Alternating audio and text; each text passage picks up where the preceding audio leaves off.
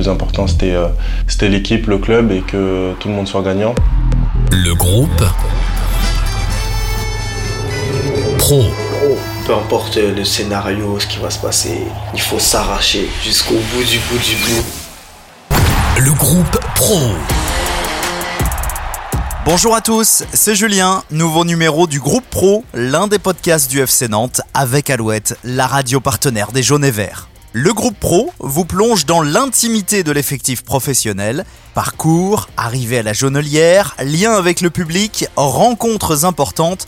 Dans chaque épisode, vous retrouverez les confidences des joueurs de l'équipe pro du FC Nantes. Pour ce septième épisode, nous avons rendez-vous avec un pur produit nantais, Quentin Merlin. Dans la surface de réparation, le retrait pour Merlin Arrivé en U11 au FC Nantes, Quentin Merlin a gravi les échelons de la formation les uns après les autres, jusqu'à s'imposer au sein de l'effectif professionnel. Je me donne à 100% pour être le meilleur de ma passion. Sa première apparition dans le groupe pro en Coupe de France. J'étais un peu dans, le fou parce que je connaissais rien. Hôtel, mise au vert, je connaissais pas grand chose. Son premier but en Ligue 1 face au Paris Saint-Germain. Je vois le ballon, on part totalement dans la, dans la lucarne.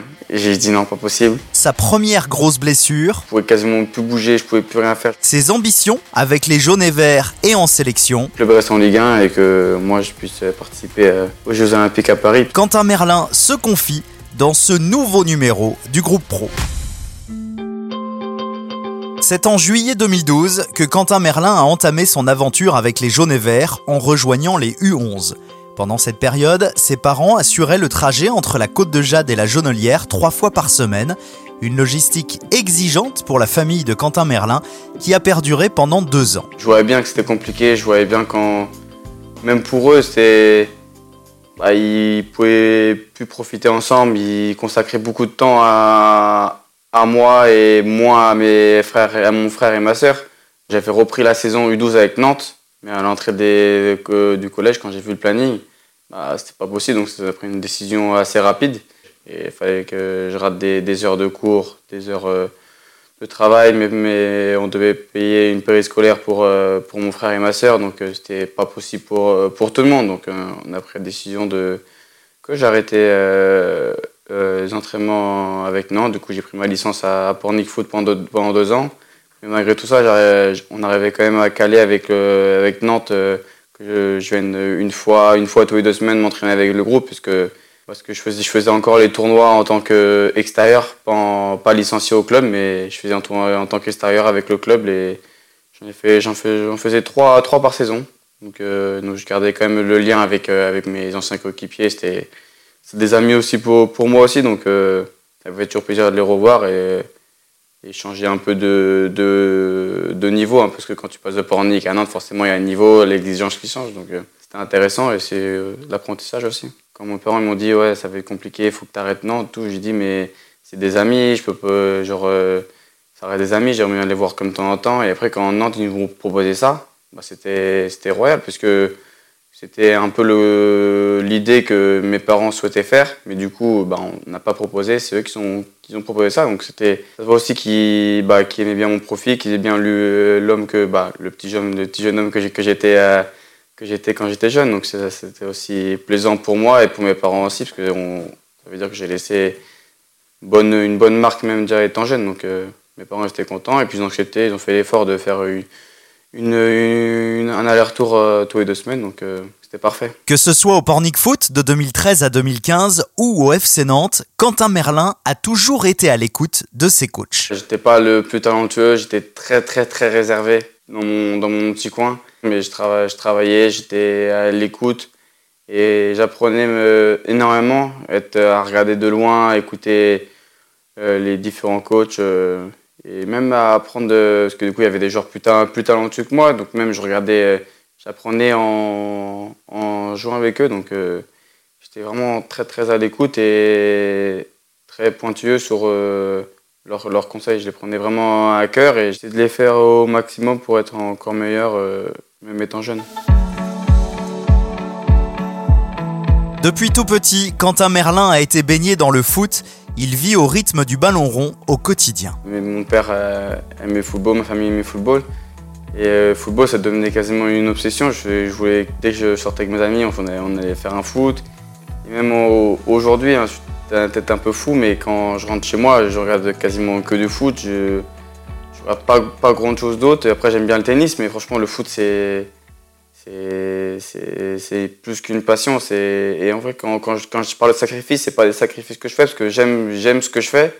Donc moi, j'appelle pas ça des sacrifices, mais c'est comme si je m'obligeais, mais inconsciemment, parce que bah, j'aime ce que je fais, donc je, donne je me donne à 100% de, pour être le meilleur dans, mon, dans ma passion. C'est pas une contrainte, c'est pas une obligation de, de, me, faire, de me faire violence. En fait, c'est devenu naturel, c'est un, un, plaisir de, de, fois de, dire non à mes amis pour sortir, c'est un plaisir de, rester chez moi pour me reposer. C'est plus devenu une contrainte dans, ma vie. Et mes, amis, ma famille, comprennent, ils parce que bah, ils me connaissent par cœur, ils savent que, ce métier euh, est dur et que si on ne prend pas soin de, son corps et de qu'on se fait en dehors, bah, on sera moins bon, moins bon et trop risque de blessure.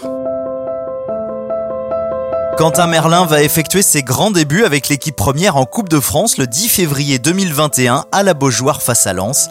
Un grand souvenir pour le jeune joueur. Coach Domenech qui m'a pris dans le groupe. J'étais un peu dans, le flou parce que je connaissais rien hôtel, mise au vert, je connaissais pas grand chose. J'étais euh, au regard, à l'écoute de, tout le monde. Et euh, la mi-temps, euh, on perdait. Je suis rentré à mi-temps par. Je sais pas pourquoi je suis rentré à mi-temps, mais je suis rentré à mi-temps et ça s'est plutôt me passer. C'est un stade vide. Mais ça regarde quand même de me faire fouler la première fois à la Beaujoire, ça restait quand même unique et je pense que ça restera gravé, gravé dans, mon, dans mon cœur, dans ma tête, même si on n'a pas, pas passé le premier tour de Coupe de France.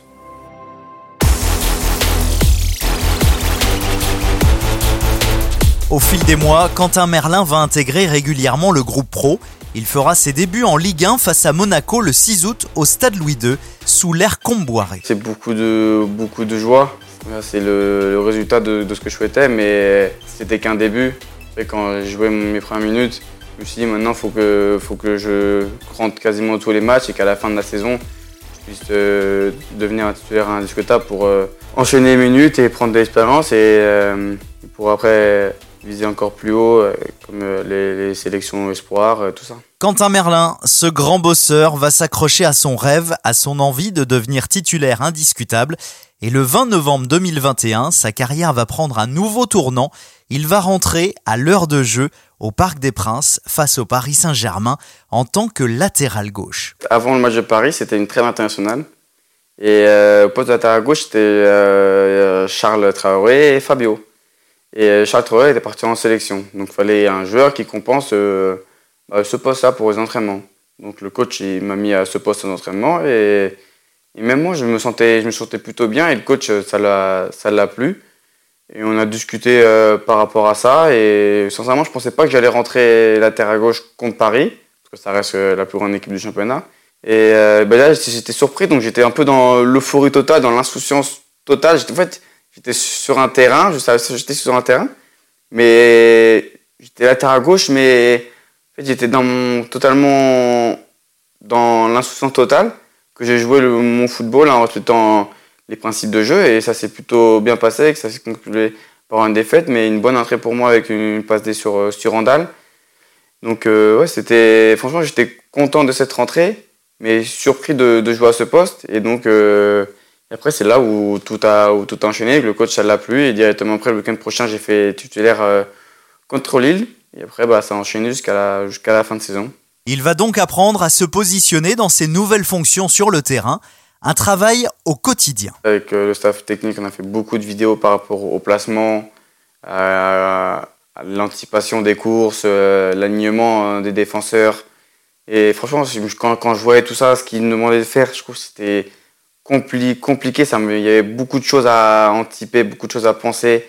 Et quand tu dis, si tu si as le ballon et que tu perds, tu perds un ballon dans la zone défensive, c'est quasiment. Bah, c'est une action de but très, très dangereuse, donc il euh, faut être vigilant sur, sur tout ce, tout ce qu'on peut faire. Donc euh, quand je voyais les vidéos, tout, je me suis dit ça va être compliqué, mais c'est, ça reste un défi, un challenge. Et j'ai dit, ok, on, on, je suis prêt à, à, travailler sur ce, sur ce poste-là et vraiment me donner 100% pour euh, aider l'équipe. Et finalement, je trouve que ça s'est plutôt bien, bien passé.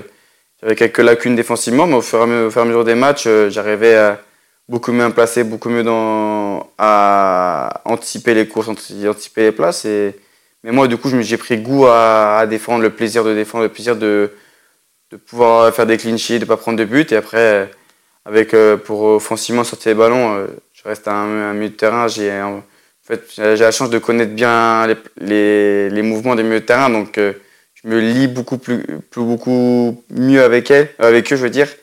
Et donc c'était plus facile pour moi de, de sortir les ballons plus bas, parce qu'en plus j'avais le, jeu, j'avais le jeu face à moi, beaucoup moins de pression. Donc euh, offensivement c'était plus simple pour moi.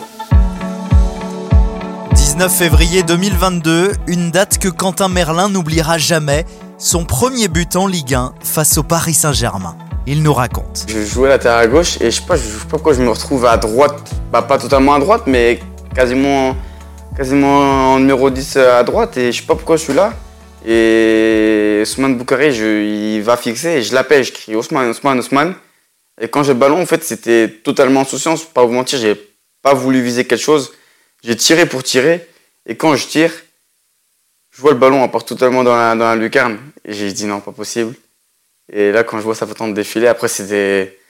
Je sais même plus ce que, je sais même plus ce que j'ai fait. C'était totalement dans un, dans un rêve. J'entends le, stade de crier, lever. Et c'est Simon avec moi, il me dit, quand, quand je vais célébrer, il me dit, vas-y, saute, fais un, fais un truc. Et j'ai sauté, mais je savais pas quoi faire. En fait, j'étais quasiment, j'étais gêné, j'étais, j'étais pas, c'était pas naturel ce que j'ai, ce que j'ai fait et ça restera euh, franchement gravé tout le temps, parce qu'en plus, j'avais toute ma, j'avais toute ma famille dans, dans le stade, donc euh, c'était magnifique euh, pour moi et je pense pour, pour eux aussi. En plus, à la fin, il y a eu la victoire, donc ça résume totalement un bon week-end. Ballon récupéré par Quentin Merlin.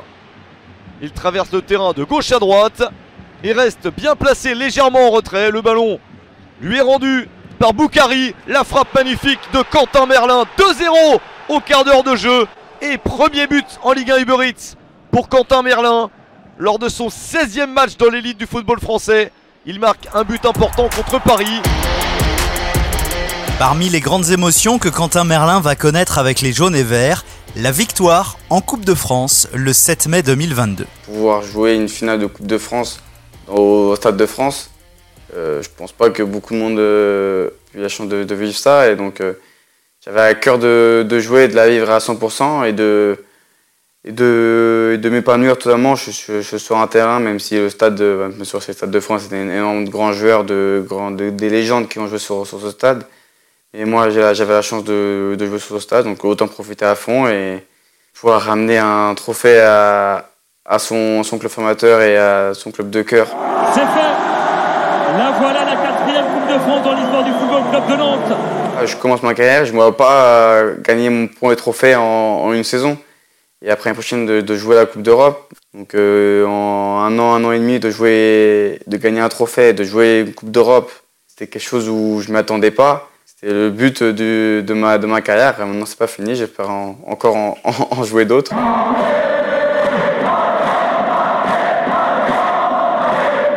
Le numéro 29 du FC Nantes est revenu pour nous dans ce podcast sur l'ambiance si particulière de la Beaujoire les soirs de match, notamment lors des rencontres en Coupe d'Europe. Étant jeune, quand j'allais au stade, j'ai pas vu de match de Coupe d'Europe. Et comme, comme mon grand-père, il me disait, tu vas voir, un match de Coupe d'Europe, il y a une ambiance, c'est autre chose que, que la Ligue 1, c'est autre chose que la Coupe de France. Et après le match, je l'ai appelé, je lui ai dit c'est quelque chose de fou. Il y a tout le monde, tout le monde que de vous, dans toutes les tribunes, même euh, les tribunes au-dessus de, la, de la présidentielle Jules tout, c'était complet, c'était debout à craquer. C'est un supplément d'âme, une force en plus, c'est incroyable, c'est quelque chose que vraiment je souhaite à tout le monde de vivre une ambiance comme ça parce que c'est notamment t'es dans, dans pas dans un stade de foot, t'es dans, es dans un concert où ça s'arrête jamais, ça crie toujours. C'est quand tu récupères un ballon, ça, ça crie. Quand tu vas attaquer, ça crie, ça s'arrête jamais. C'est franchement, il n'y a pas beaucoup de clubs qui, qui, ont, des supporters aussi attachants, aussi, aussi puissants, aussi, aussi fans de, de, de, ce club. Que nous, on puisse euh, rendre, euh, bah, rendre par nous ce qu'on fait sur le terrain, l'amour qu'eux nous donnent il consacre beaucoup de temps, même financièrement, il dégage beaucoup de, beaucoup de choses pour que nous, on, ait la force en plus. Le 11 janvier 2023, Quentin Merlin va se blesser très sérieusement et il restera éloigné des terrains pendant plus de trois mois Un moment difficile à vivre pour le joueur. Hyper dur. C'était très très très dur de rester trois mois loin des terrains. En plus, j'ai dû me faire opérer et je pouvais quasiment plus bouger, je pouvais plus rien faire, je pouvais pas aller voir ma famille, je pouvais pas trop conduire. Et, mais à la fin de tout ça, j'ai vraiment appris beaucoup de choses sur euh, le mode de travail, le mode de vie. Et c'est là où, en fait, quand tu es blessé, tu dois te servir de ça pour euh, apprendre d'autres choses et travailler d'autres euh, que tu ne travaillais pas quand tu joues régulièrement. Maintenant, au jour d'aujourd'hui, je fais très attention à tout ce que je fais en dehors sur l'alimentation et le sommeil parce que je pense que ma blessure n'est pas, est pas, est pas anodin non plus. Même avant l'entraînement, j'avais déjà quelques douleurs, quelques douleurs avant depuis un mois et et je pensais pas que ça allait, ça allait, ça allait péter, donc euh, ça, ça l'a fait. Au début, c'était douloureux et à la fin, aujourd'hui, maintenant, j'ai plus plus aucune douleur, plus aucune gêne et, et je suis plus, plus sérieux, plus rigoureux dans mon travail et plus fort, euh, plus fort physiquement. Quentin Merlin a connu toutes les sélections chez les jeunes jusqu'aux espoirs. La prochaine grosse échéance pour lui, ce sont les Jeux Olympiques en France, fin juillet 2024. C'est un objectif euh, quasiment primordial. Parce que déjà, j'avais deux objectifs en équipe de France, c'était de faire l'Euro. L'Euro, malheureusement, j'ai pas pu la faire parce que dans les matchs, mon mollet été trop, trop juste pour participer à l'Euro et trop instable pour, euh, euh, l'Euro et pour après l'Euro. Donc euh, j'ai pris, la décision avec le club sélectionnaire et, moi-même de ne pas participer à l'Euro. Ça déjà c'était très, très dur. Mais là, le, JO, c'est un objectif un objectif à long terme, puisqu'il y a la saison, il y a, la saison d'abord. Mais en fin de saison, euh, l'objectif c'est de que le club reste en Ligue 1 et que moi je puisse participer euh, aux Jeux Olympiques à Paris, puisque les Olympiques c'est pas, pas tout le monde a chanté ça et surtout chez nous en France, donc ça va être quelque chose de, beau. Mais après, c'est à moi de pas performant cette saison pour pouvoir y participer. Et j'imagine des images en tête, c'est faut, faut absolument que, que j'ai la chance de pouvoir vivre ça. Pour terminer ce podcast, Quentin Merlin est revenu sur cette nouvelle saison 2023-2024. 18 clubs, un niveau de plus en plus relevé, un objectif, le maintien pour le FC Nantes. Prendre des points, surtout à domicile, prendre maximum de points à domicile, parce qu'avec un autre public, on, doit prendre le maximum de points à domicile et à l'extérieur, aller chercher le maximum de points pour, euh, pour, grappiller, grappiller les points et pour se maintenir le plus rapidement possible et pour euh, pour faire une saison plus saine, plus simple, que les supporters prennent de plaisir et que on vit dans une atmosphère euh, positive et joviale.